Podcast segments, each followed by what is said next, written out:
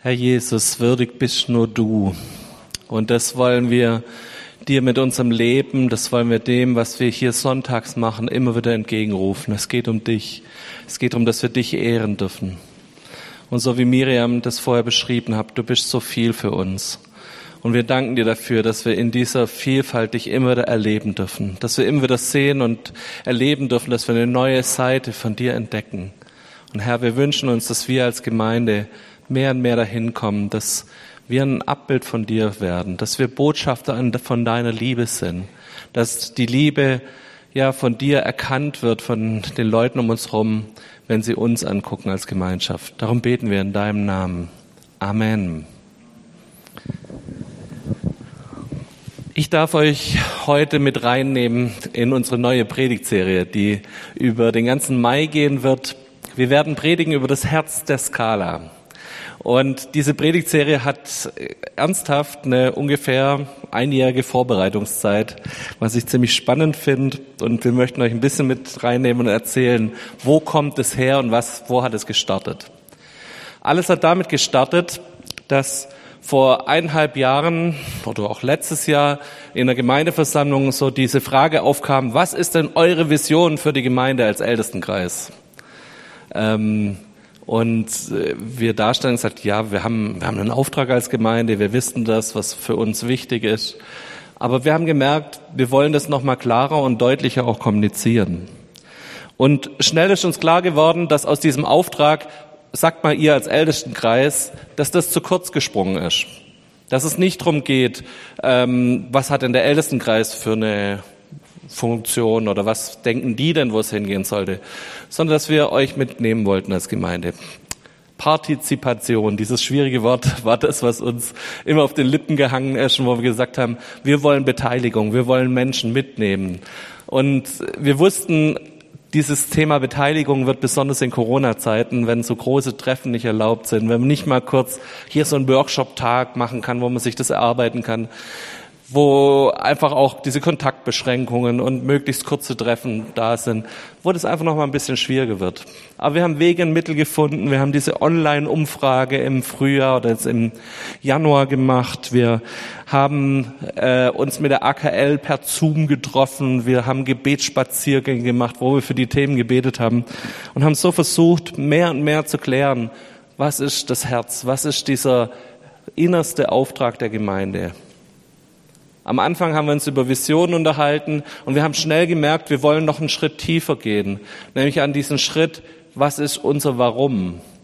Warum stehe ich morgens auf und gehe in die Skala? Warum? Was motiviert mich hier Teil dieser Gemeinde zu sein? Was motiviert mich, dass ich mich hier einbringe, dass ich hier was weiß ich, äh, dienstags zum Proben kommen und Sonntagmorgens um halb acht hier auf der Bühne stehe, um nochmal zu proben. So, was motiviert mich dazu? Was sind die Punkte, die mich dazu bringen, dass ich hier in die Gemeinde komme als Ordner draußen stehe und meinen Sonntag nicht auf dem Sofa verbringe? Und wir haben versucht, mit der Umfrage und mit den verschiedenen Gesprächen, die wir hatten mit vielen Leuten, dieses Warum zu klären. Und haben daraus einen Satz gebildet, wo wir sagen, da steckt für uns dieses Warum drin. Das ist jetzt nichts, was von uns als Ältestenkreis kommt, sondern wir haben versucht, die Sachen, wo jeder, der sich an der Umfrage beteiligt hat, wo jeder, der mit uns in verschiedensten Gesprächsgruppen dabei war, das in einen Satz zusammenzufassen. Warum als Skala? Als Gemeinschaft setzen wir uns leidenschaftlich ein, um bei Gott Heimat, Liebe und Bestimmung zu finden und andere auf diesen Weg einzuladen. Das ist dieser Satz, der das für uns zurzeit in dieser Form ausdrückt und sagt, da sind wir, da wollen wir hin. Ich habe das gerade schon gesagt, wir haben ähm, aktuell ja dieses Thema, dass wir das noch nicht mit euch in allen Runden und in Möglichkeiten haben, hier mit den Workshops mit euch zu machen, mit euch nochmal drüber zu gehen. Deshalb kriegt ihr jetzt diese Version von ja, von Mitteilung mit, dass wir über diese Themen predigen, die uns wichtig sind als Skala.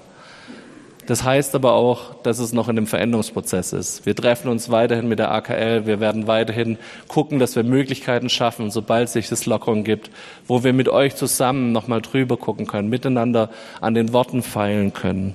Aber uns ist wichtig, dass wir jetzt schon unser Herz mitteilen und jetzt schon euch ein bisschen mit reinnehmen. Wo wollen wir hin und was wollen wir machen? Aus diesem Warum-Satz, Warum-Skala kommen vier Werte, die sagen, die sind uns wichtig. Das sind diese vier Werte, die für uns auch am höchsten gewertet wurden bei der Umfrage, die bei den verschiedensten Gesprächen rauskommen. Und es sind vier Sachen, die uns wichtig sind, nämlich wir wollen es gemeinschaftlich machen, als Gemeinschaft, nicht einzelne Leute, sondern gemeinschaftlich sind wir unterwegs. Wir wünschen uns eine Lebendigkeit da drin, dass Leben willkommen ist hier in dieser Mitte und dass das Leben hier auch geteilt wird. Wir wollen es inspiriert machen, inspiriert vom Heiligen Geist. Wir wissen, das ist diese Antriebskraft unserer Gemeinde, die uns Kraft und Mut gibt, anderen von Jesus zu erzählen und weiterzugeben. Und als letztes die Skala, wir wünschen uns, dass wir wegweisend werden, dass Menschen wirklich Wegweisung zu Jesus hin erfahren, dass sie, dass sie spüren, diese Gemeinde, die geht nicht an ihren Nöten und ihren Problemen vorbei, sondern die ist relevant für sie. Wir wünschen uns diesen Wandel und wir wünschen uns, dass wir uns das auf die Fahnen schreiben und sagen, das ist das Bild, wo wir hinwollen. Das ist das Bild, wo wir uns hinentwickeln und wir sind dabei, mit ganz vielen Leuten, so viel wie möglich, das auch dann wieder bald möglich ist, drüber zu gucken und zu schauen, wo können wir uns dahin entwickeln? Wo gibt es Möglichkeiten, wo gibt es Wege, wo wir Schritte gehen können? Wir werden über diese vier Werte gemeinschaftlich, lebendig, inspiriert und wegweisend die nächsten Wochen predigen. Da werden Predigen von mir, vom Florian, vom Matthias kommen. Wir wollen euch in diese Werte ein bisschen mit reinnehmen. Und da gibt es noch genauere Ausformulierungen. Das kommt dann Schritt für Schritt. Wenn wir als Skala uns auf diesen Weg machen, dann wissen wir, wenn ich mir das so angucke, ja, an manchen Stellen sind wir da noch nicht dann wäre es auch kein Bild, das uns irgendwie zur Leidenschaft weckt, das uns irgendwie dazu weckt, da will ich mich einbringen, da will ich dabei sein. Wir werden da Punkte finden, wo wir sagen, boah, das fühlt sich bei mir noch nicht so an. Die Frage ist aber, wie kommt man hin? Was fängt an? wie fängt so ein Wandel an? Wie fängt so ein Prozess an, dass wir gemeinschaftlich uns auf den Weg machen, uns zu was hin entwickeln? Und darüber soll es heute in der Predigt gehen. Ich glaube, dass so ein Wandel immer am Anfang von innen nach außen funktioniert. Dass ein Wandel, ein Veränderungsprozess erst in meinem Kopf anfängt, in deinem Kopf anfängt, dann treffen vielleicht Veränderungspunkte zusammen, indem dass wir uns zusammentreffen, dass wir verändert miteinander umgehen und dann gibt es eine große Außenstrahlung nach draußen. Aber dieser Prozess muss innerlich anfangen und er muss nicht nur bei dem Ältestenkreis anfangen, so nach dem Motto, sagt ihr mal als Ältestenkreis, wo ihr hin wollt, sondern der fängt in uns allen an. Und diese Verwandlung und dieser Wandel, über den will ich heute predigen. Es gibt so einen ganz berühmten Spruch im Gemeindebau, die sieben Worte einer sterbenden Gemeinde. Das haben wir schon immer so gemacht. Kennt ihr den? Das haben wir schon immer so gemacht. Und ich glaube, Wandel fängt damit an, dass ich mir drüber nachdenke und mich darauf einlasse, dass sich Dinge verändern dürfen. Dass ich innerlich diese Bereitschaft mitbringe, dass ich weiß, da wollen wir hin. Wir wünschen uns diese Wärme, wir wünschen uns Liebe, wir wünschen uns, dass Menschen, wir Menschen mit einladen dürfen auf diesen Weg, ja, den wir schon längst gehen. Wie schaffen wir es, dahin zu kommen, es fängt in mir an, dass ich mich bereit mache, dass Wandel in mir vollzogen werden darf. Ich habe einen ersten, ich habe drei Punkte so, als wo innerer Wandel passieren darf. Und der erste Wandelpunkt ist, wer sind die VIPs der Gemeinde? Die very important people, die ganz wichtigen Leute in unserer Gemeinde. Und dazu möchte ich euch eine Geschichte vorlesen. Matthäus 9, ich lese 9 bis 13. Als Jesus weiterging und am Zollhaus vorbeikam, sah er dort einen Mann sitzen. Er hieß Matthäus. Jesus sagte zu ihm, folge mir nach. Da stand Matthäus auf und folgte Jesus. Später war Jesus im Haus des Matthäus zu Gast. Viele Zolleinnehmer und andere Leute, die als Sünder galten, waren gekommen und nahmen zusammen mit ihm und seinen Jüngern an dem Essen teil. Als die Pharisäer das sahen, sagten sie zu den Jüngern, wie kann euer Meister nur zusammen mit Zolleinnehmern und Sündern essen? Jesus hörte das und erwiderte, nicht die Gesunden brauchen den Arzt, sondern die Kranken. Geht und denkt einmal darüber nach, was jenes Wort bedeutet. Barmherzigkeit will ich und nicht Opfer. dann versteht ihr, dass ich nicht gekommen bin, um Gerechte zu rufen, sondern Sünder. Jesus hat damals die Welt auf den Kopf gestellt. Jesus war derjenige, der als Rabbi eigentlich der Heiligste sein sollte. Und was macht dieser Kerl? Der trifft sich mit römischen Kollaborateuren, die, die, die für die Römer, für die Besatzungsmacht, die Juden das Geld abgezockt hat. Der trifft sich mit Huren und Prostituierten. Der trifft sich mit denen, die richtig weit außen in der Gesellschaft standen. Der ist zu Leprakranken hin. Das war zu höchst verboten in der jüdischen Gesellschaft, mit denen in Kontakt zu treten. Und was macht er? Er berührt sie auch noch.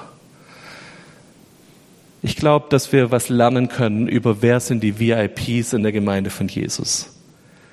Wenn Jesus dieses Bild auf den Kopf gestellt hat und wenn er sagt, hey, ihr als Gemeinde, ihr seid in erster Linie da, um meinen Auftrag weiterzuführen. Ich glaube, dann können wir davon was lernen. Dann sollten wir davon was lernen. Ich habe manchmal so ein kleines Bild vor Augen. Das hat mir mal Lothar Kraus erzählt und ich fand das so gut.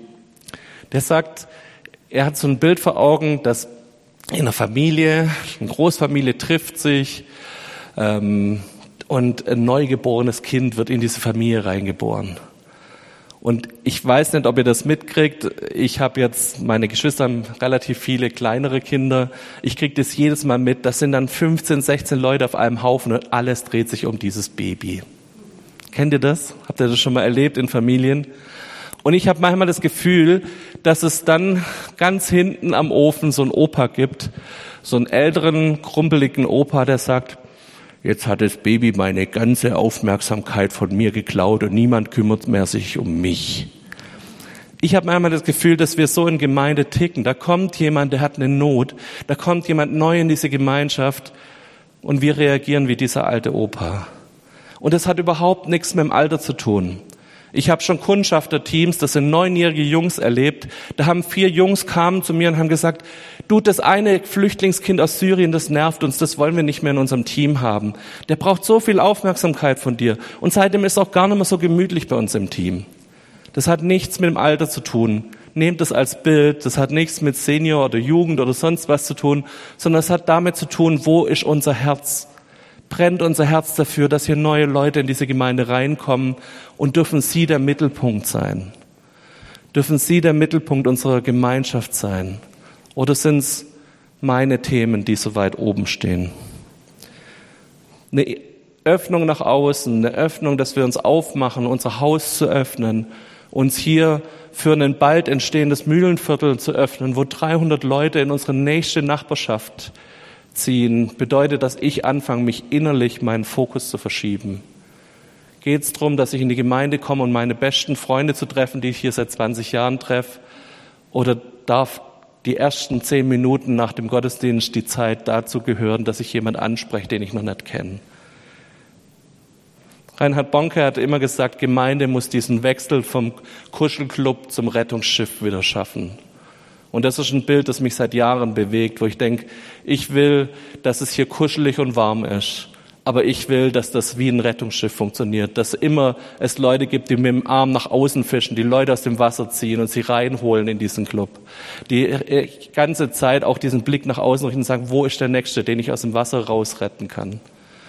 Da draußen ist eine Welt, die ohne uns und ohne das Evangelium sterben wird.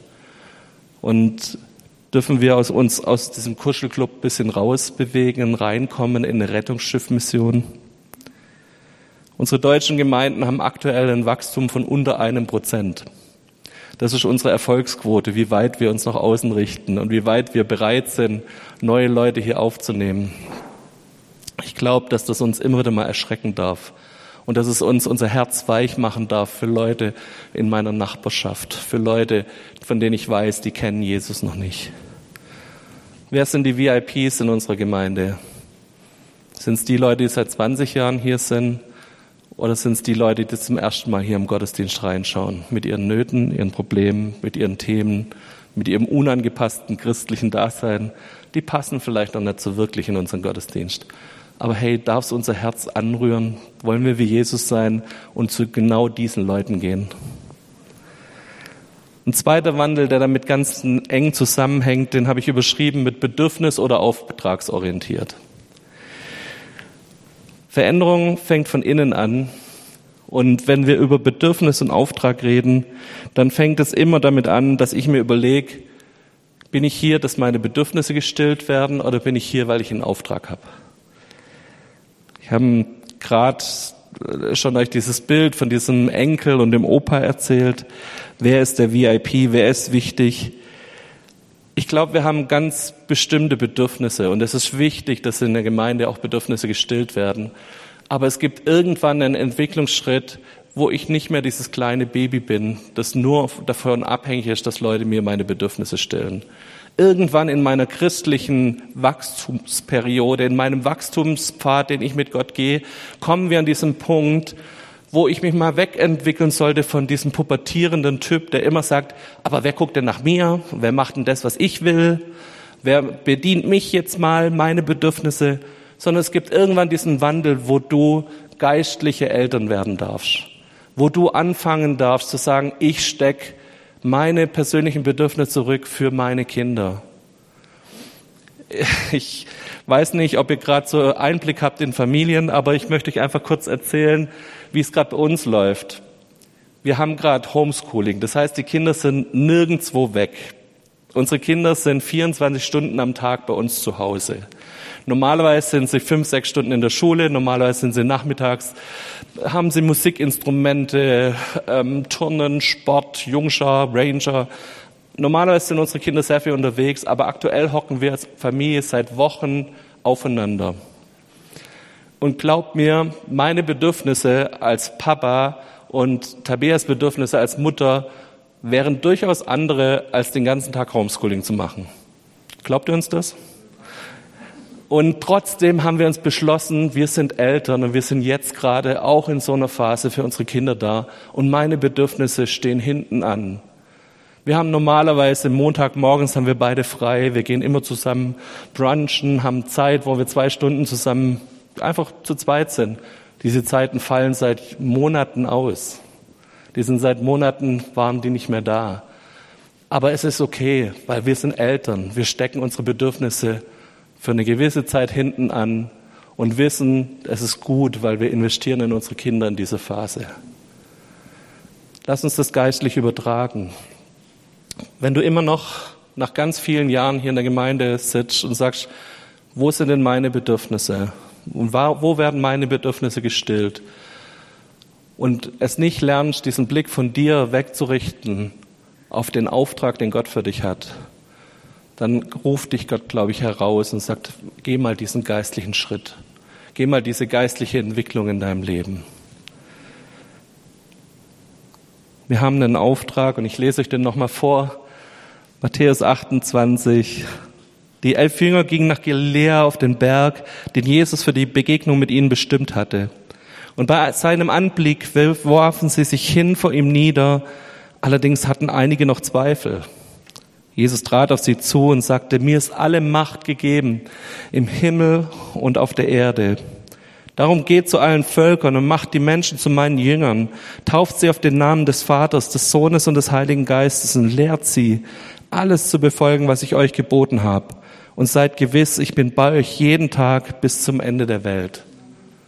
Wir haben einen klaren Auftrag als Christen. Wir sind auftragsorientiert. Gott hat uns herausgefordert und nochmal als Erinnerung, die Anna hat uns da letzte Woche sehr, sehr gut darauf hingewiesen. Hey, es geht darum, dass du anfängst, tätige Liebe zu leben. Dass Menschen die Liebe Gottes durch dich spüren, durch das, was du vorhast nochmal zusammenfassen, diesen Auftrag aus diesem langen Bibelvers. Wir haben den Auftrag, Menschen zu Jesus zu führen, dass Menschen heil werden und sich verändern und dass Menschen anfangen, selber diese tätige Liebe zu verbreiten. Dazu sind wir als Gemeinde da. Dazu bin aber ich als einzelner Christ auch da. Gott hat mich dazu berufen, dass ich diesen Auftrag gerecht werde. Und ganz, ganz kleiner Punkt nebendran nochmal wenn es um unsere Bedürfnisse geht. Meine Erfahrung ist, dass wenn ich mich um meine Bedürfnisse drehe, dass das nie an den Punkt kommt, wo ich irgendwie meine Bedürfnisse gestillt kriege. Meine Erfahrung ist, dass es wenig so viel Befriedigendes gibt, wie im Reich Gottes mitzuarbeiten. Dass es wenig so Sachen gibt, wie zu merken, ich bin in dem Auftrag des Schöpfers des Himmels und der Erde unterwegs und da werden plötzlich meine Bedürfnisse gefüllt. Ich gucke nicht mehr nach mir, sondern ich gucke nach anderen Menschen und merke, da drin finde ich Glück. Da drin werde ich, werden meine Bedürfnisse am besten gestillt, wenn ich aufhöre, immer auf mich zu schauen und wenn ich anfange, diesen Blick für den Nächsten zu haben. Vielleicht ist das nochmal so eine Herausforderung an dich, dieses größte Geschenk der Bedürfniserfüllung zu erfahren, wenn du aufhörst, dich um dich selber zu drehen und dich zulässt, dass Gott dir Menschen aufs Herz legen, denen du mit Liebe begegnen lässt, kannst. Ich habe immer so einen Spruch, den, der mich da lange bewegt hat, Gott lässt sich nicht lumpen. Wenn du dich für sein Reich einsetzt, dann wird Gott dich beschenken mit so viel Befriedigung, mit so viel Sinn in deinem Leben, mit so vielen Punkten, wo, er, wo du spüren darfst, Gott erfüllt dich, Gott ist da. Du kümmerst dich nicht um dich selber, sondern du kümmerst dich um andere Menschen. Aber in dem Moment ist es Gott, der sich um dich kümmert und deine Bedürfnisse erfüllt. Ich habe noch einen dritten Wandelpunkt, nämlich vom Mittel zum Zweck habe ich den überschrieben. Was ist unser Zweck und woran messen wir den Erfolg? Wenn dieser Auftrag, dass wir miteinander unterwegs sind, wenn das der Zweck sein muss, dann gibt's diese Frage, der Wurm muss dem Fisch schmecken und nicht dem Angler. Geht's um mich? Geht's um meine Bedürfnisse? Geht's um meinen Stil? Wir als Gemeinde, wir haben es schon geschafft, über die wichtigsten Dinge hier zu streiten. Wichtige Dinge könnten sein die Lautstärke im Lobpreis. Wichtige Dinge könnte die Fassadenfarbe sein. Wichtige Dinge könnte sein, wie viel englische und deutsche Lieder wir singen. Wichtige Dinge könnten sein, ähm, weiß nicht, ob man jetzt äh, bei den Rangern das so oder so macht. Da gibt's manchmal gibt's Dinge, über die wir uns lange und ganz fest streiten können.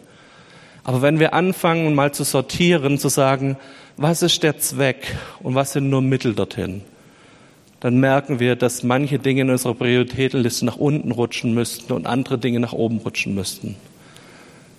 Hey, der Zweck, dass wir als Gemeinde da sind, ist, dass Menschen von Jesus erfahren. Der Zweck ist, dass Menschen mit Jesus Berührungen haben, dass sie heil werden. Bin ich bereit, da Dinge auch dafür zu opfern und zu sagen, okay, das sind bloß Mittel und das kann ich auch hinter mir lassen. Das kann ich auch aushalten vielleicht dafür, dass andere Leute zu Jesus finden. Wir haben euch vorher schon, also ich habe vorher schon das kurz angesprochen, da hinten, hinter der Skala entsteht ein Riesenwohnviertel. Da werden im Winter 300 Leute neu hierher ziehen, die alle irgendwie Orientierung suchen, die alle auf dem, an dem Punkt sind, dass sie neu irgendwo reinkommen. Und es ist doch eine super Gelegenheit, dass wir sagen, hey, wir sind eure Gemeinde hier in Fußlaufweite, in Rufweite. Wir wohnen ungefähr 40 Meter weg von euch. Herzliche Einladung, hier in den Gottesdienst zu kommen. Aber jetzt müssen wir uns die Leute auch angucken. Was würde denen denn gefallen? Wie müsste ein Gottesdienst aussehen, dass Menschen aus diesem Viertel sich hier wohlfühlen würden? Und was passiert, wenn das dem nicht entspricht, wie ich es gewohnt bin? Was passiert, wenn das, wenn da Dinge rauskommen, wo ich merke, boah, aber ich hätte von mir aus eigentlich lieber, dass wir wieder das und das machen. Oder lieber, dass es so und so ist. Ich will aber mehr Schwarzbrot. Ich will mehr tiefe Lehre, die über eine Stunde geht, anstatt bloß kurze Predigten. Da kommen ganz viele Themen auf, wo wir für uns innerlich sortieren müssen nach Mittel und Zweck. Wo wir innerlich für uns nochmal sortieren müssen, zu gucken, hey, wenn unser Auftrag ist, dass wir relevant werden wollen für dieses Viertel, für diese Stadt, wenn wir einen Auftrag haben, dass Menschen hier zu Jesus kommen wollen, dann darf, dürfen Dinge auch sich verändern, die nicht mir liegen, die nicht meinen Bedürfnissen entsprechen und die vielleicht auch nicht dementsprechend, wie ich es gern hätte, wie ich mich da drin wohlfühle. Als Gemeinschaft setzen wir uns leidenschaftlich ein, um bei Gott Heimat, Liebe und Bestimmung zu finden und andere auf diesen Weg einzuladen. Das war der Satz vom Anfang. Wollt ihr da dabei sein? wollt ihr da euch mit reingeben, ein Teil davon sein, dass dieser Wandel erstmal in unserem Kopf anfängt und von diesem Wandel, der innerlich beginnt, dass der nachher einen äußeren Prozess loslöst. Ich würde mir wünschen, dass wir es lernen, dass wir wieder neu die, ja, die VIPs in unserer Gemeinde identifizieren. Wo sind die Leute, die richtig wichtig sind? Das sind die, die gerade auf dem Weg sind zu Jesus, die suchend sind, die uns als Gemeinde gerade aktuell brauchen. Dass wir neu drüber nachdenken, geht es um meine Bedürfnisse oder geht es um den Auftrag, den wir als Gemeinde haben? Und dass wir neu eine Motivation darin finden, andere in diesem Auftrag zu erreichen und sie mitzunehmen. Und diese Bereitschaft, vielleicht manche Mittel zu opfern, weil wir wissen, wir haben einen höheren Zweck als Gemeinschaft. Das sind Punkte, ich glaube, da muss Gott innerlich in uns anfangen. Und da nehme ich mir nicht raus, sondern ich merke auch, wie Gott innerlich in mir da was verändern muss. Wie mein Denken, wie mein Handeln, wie meine Werte dann nochmal neu von Gott auch korrigiert werden müssen. Ich glaube, dass wir unser Herz prüfen dürfen und gucken dürfen, wo sind Punkte in unserem Herzen, wo wir ja da vielleicht noch einen Schritt weg sind, wo Gott noch mal handeln darf, wo Gott noch mal Veränderung schaffen darf und uns mit auf diese Reise nimmt. Und ich möchte gern heute Morgen für uns beten, für alle, die das merken, wo sie spüren, da ist noch so, so ein Abstand zwischen dem, wo Gott mich haben will und wo ich gerade mit meinem Herzen bin. Und wenn ihr wollt, dann steht mit mir auf und ich möchte euch dafür segnen. Wir wollen zusammen das in einem stillen Gebet vielleicht machen dass du das Gott einfach nochmal selber ausdrückst und sagst, Gott, guck mal an der Stelle, da gibt's noch eine Veränderung, da gibt's noch mal so ein Problem in meinem Leben. Das bin ich eher vielleicht auch egozentrisch, statt dass ich mich wirklich darauf konzentriere, was ist mein Auftrag und was willst du, Gott. Sprich einfach ein kurzes Gebet und ich möchte uns danach segnen, dass wir uns auf diesen Weg machen und dass wir Kraft und Mut vom Heiligen Geist bekommen für diesen Wandel. Herr Jesus, wir danken dir, dass wir unser Herz dir hinhalten dürfen. Und Herr, du siehst, wo wir da stehen. Du siehst, wo unser Herz vielleicht nur egozentrisch ist, sich nur um uns dreht, da wo unsere eigenen Wünsche und Bedürfnisse da sind. Herr, du siehst auch, wo Dinge staubig wurden in unserem Leben, wo Dinge verletzt wurden, Herr. Aber Herr, du bist ein Gott, der neu lebendig macht. Du bist ein Gott, der mit seinem Heiligen Geist reinpusten kann in unser Herz. Der unser Herz wieder weich macht für die Nöte und Bedürfnisse unserer Nachbarn. Der unser Herz wieder weich macht dafür, dass Menschen um uns herum verloren sind und die Ewigkeit nicht erlangen werden. Heiliger Geist, ich bete, dass du es bist, der unsere Herzen heute berührt. Der unsere Herzen weich und lebendig macht und der uns wie das Bild von Markus uns diese Gnade gibt, dass unsere Herzen tätig werden. Das, was Anna gepredigt hat, nämlich tätige Liebe mit dem Heiligen Geist zusammen, dass das passiert in unserer Gemeinde. Dass es nicht nur bei meinem Herz bleibt, sondern dass mein Herz anfängt, Arme und Beine zu entwickeln, hinzugehen zu den Menschen, die es brauchen. Herr, wir, wir sehen, wo wir in unserem Herzen vielleicht noch ja, Wandel und Veränderung brauchen. Wir legen es dir hin und wir wissen auch, wir selber kriegen das manchmal nicht so richtig toll hin. Wir brauchen deinen Heiligen Geist, der Veränderungen in uns schafft. Und so bitte ich, dass du es bist, der uns als Gemeinde, der uns als Gemeinschaft immer wieder neu anhaucht. Mit deiner Gegenwart, der uns immer wieder neu inspiriert, dahin zu gehen, ja, wo du uns haben willst. Wir wollen deinen Auftrag ernst nehmen. Wir wollen Leute sein, die, die merken, ja, was für einen Zweck wir in unserem Leben haben. Die erkennen, was für eine Berufung auf unserem Leben liegt als Christen. Gib uns dazu deine Gnade, Herr, und segne uns dazu. In deinem Namen. Amen.